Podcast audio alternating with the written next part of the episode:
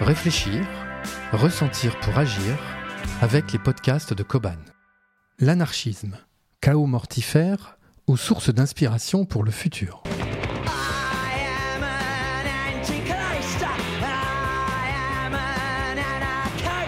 Voilà un sujet glissant. Les vrais anarchistes détesteront si par le plus grand des hasards ils tombaient sur ce podcast, car pour eux, l'anarchisme n'est pas du blabla et des idées, mais des pratiques et des actions. Les autres aussi, tant la notion d'anarchie est associée au chaos, au désordre, à la destruction. Pour moi, l'anarchie, c'est un disque acheté d'occasion. Amour, anarchie de Léo Ferré.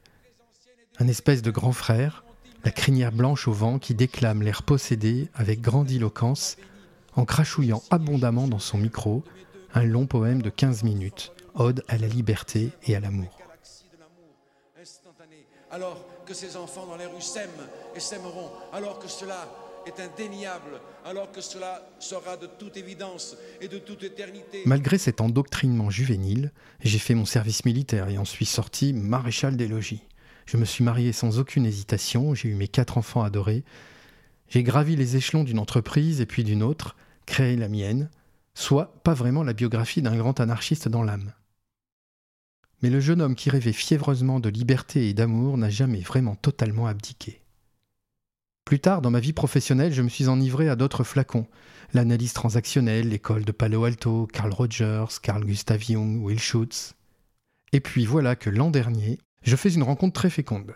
Friand des documentaires historiques régulièrement diffusés sur Arte, je me régale du film de Tancred Ramonet, Ni Dieu ni Maître, une histoire de l'anarchisme. J'y apprends beaucoup de choses, y compris l'histoire du premier des 1er mai chamailleurs. La grève du 1er mai 1886 à l'usine McCormick de Chicago, qui débouche sur un carnage et la pendaison des quatre militants anarchistes à l'origine de la grève, puis sur leur réhabilitation post-mortem.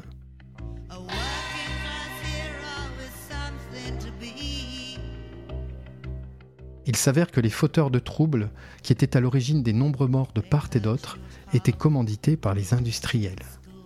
C'est en la mémoire des quatre pendus que les mouvements ouvriers de nombreux pays prirent l'habitude de se rassembler le 1er mai. Le film de Tancred Ramonet montre avec mains exemples à quel point le combat entre les mouvements anarchistes et les tenants du pouvoir fut rude et que tout fut bon pour le discréditer et l'abattre. Le film montre également un aspect de l'anarchisme que je ne connaissais pas, ou si peu. Les anarchistes de la fin du 19e et du début du 20e siècle souvent représentés comme des enragés poseurs de bombes, sont très profondément pacifistes, en quête d'un ordre social apaisé et bénéfique à tous. Voilà comment Enrico Malatesta définit l'anarchie dans un ouvrage écrit en 1932. L'abolition du gouvernement ne veut pas dire et ne peut pas signifier la dissolution des liens sociaux, bien au contraire. La coopération qui aujourd'hui est orientée vers le profit d'un petit nombre d'individus serait libre, volontaire et destinée au bénéfice de tous. C'est pourquoi elle deviendrait d'autant plus intense et efficace.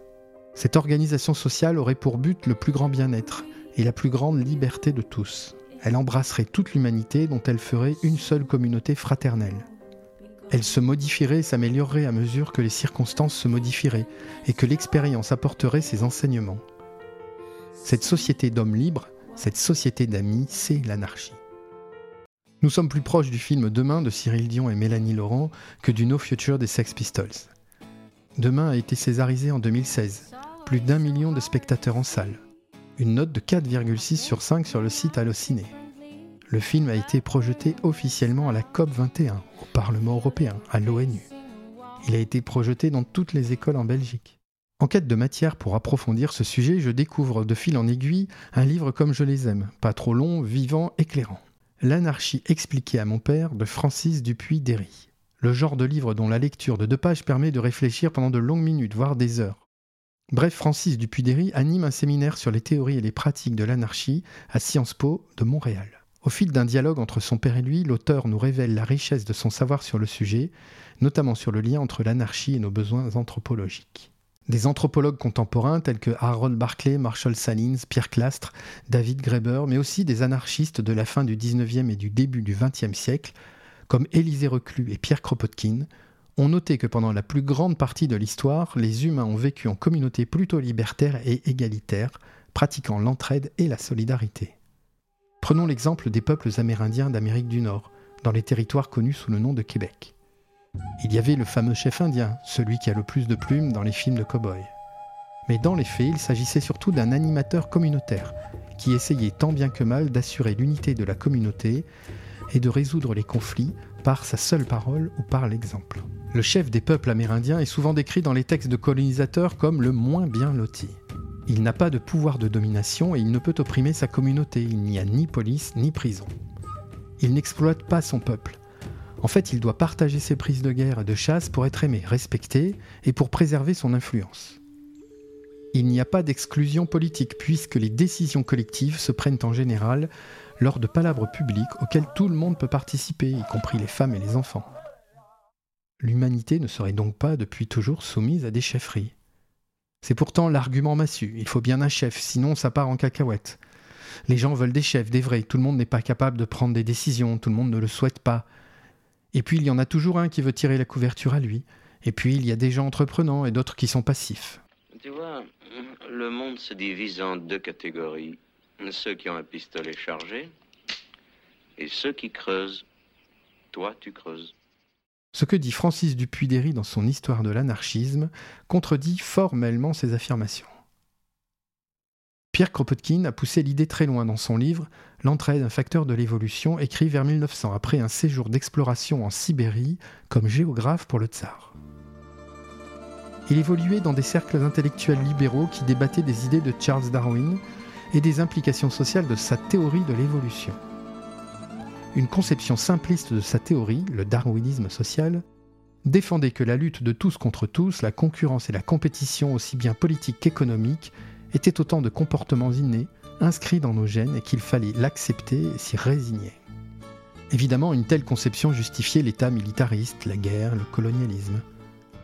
Or, Kropotkin a été très impressionné par la conférence d'un zoologiste, le professeur Kessler, de l'Université de Saint-Pétersbourg, conférence prononcée en 1880 et intitulée Sur la loi d'aide mutuelle. Voilà comment Kropotkin résumait la thèse de Kessler. À côté de la loi de la lutte réciproque, il y a dans la nature la loi de l'aide réciproque, qui est beaucoup plus importante pour le succès de la lutte pour la vie, et surtout pour l'évolution progressive des espèces. Kropotkin rappelait que la théorie de Darwin est généralement mal interprétée, en lisant son ouvrage L'origine des espèces, il y a trouvé de nombreux passages portant sur l'importance de la coopération, ce qu'a confirmé bien plus tard un spécialiste de Darwin, David Loy. Ce dernier a constaté qu'on ne retrouve que deux mentions de la survie du plus fort dans l'ouvrage La descendance de l'homme. Et dans l'une d'elles, Darwin précise qu'il en a exagéré l'importance dans l'origine des espèces. Kropotkin aimait d'ailleurs rappeler que selon Darwin lui-même, les communautés qui renferment la plus grande proportion de membres les plus sympathiques les uns aux autres prospère mieux et élève le plus grand nombre de rejetons.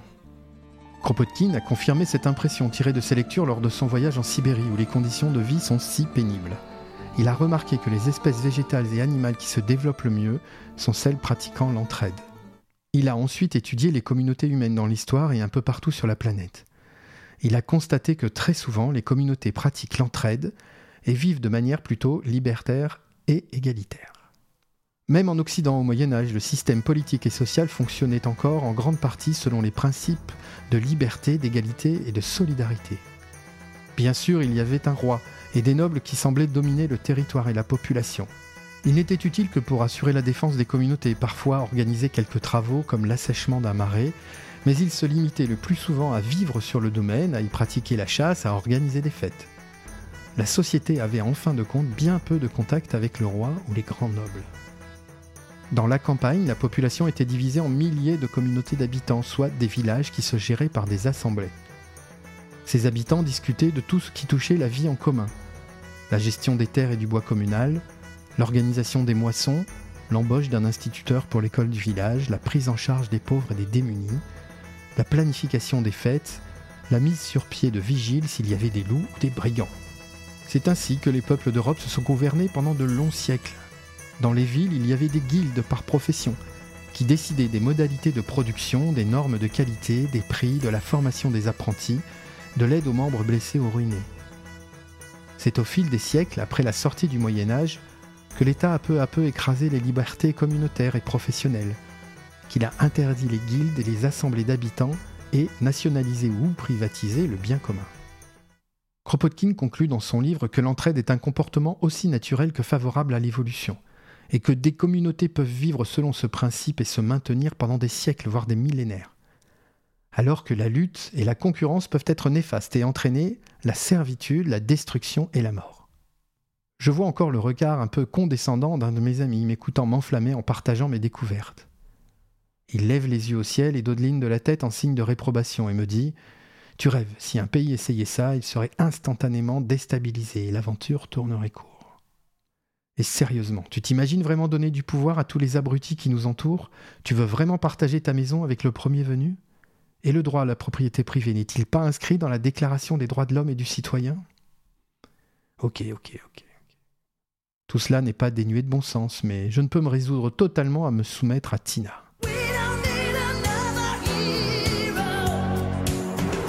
Non, pas elle. Je veux parler de cet acronyme voulant dire There is no alternative. De nombreux géologues estiment que l'Holocène, une ère stable de 12 000 ans pendant laquelle les humains se sont particulièrement développés, s'est terminée vers 1950 lorsque les tests nucléaires ont dispersé dans l'atmosphère d'importantes quantités de particules radioactives.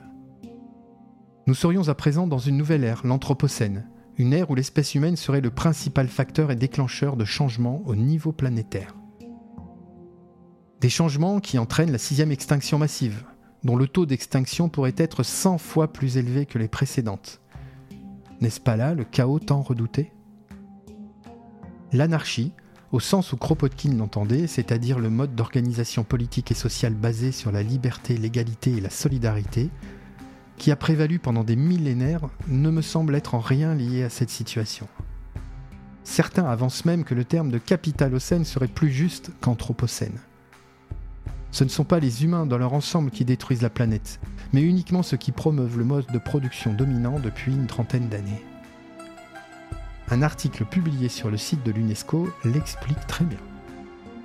Pour ma part, je ne crois pas à un passé idéalisé, je ne crois pas non plus aux représentations de l'histoire qui font de l'aventure humaine un long processus linéaire d'éveil et de progrès. Notre histoire me semble être plus sûrement une succession de périodes plus ou moins riches, inspirantes, porteuses d'espoir et d'avenir. J'ai trouvé de multiples points communs entre ce que racontent les grands auteurs anarchistes de la fin du 19e et du début du 20e siècle et les réflexions actuelles sur une évolution de paradigme essentielle à notre survie. Une belle source d'inspiration que j'avais longtemps ignorée. Comme quoi, regarder la télé des fois. Einen recht schönen guten Abend, meine Damen und Herren. Ich begrüße Sie recht herzlich zu unserem heutigen Fernsehprogramm und wünsche Ihnen einen recht guten Empfang.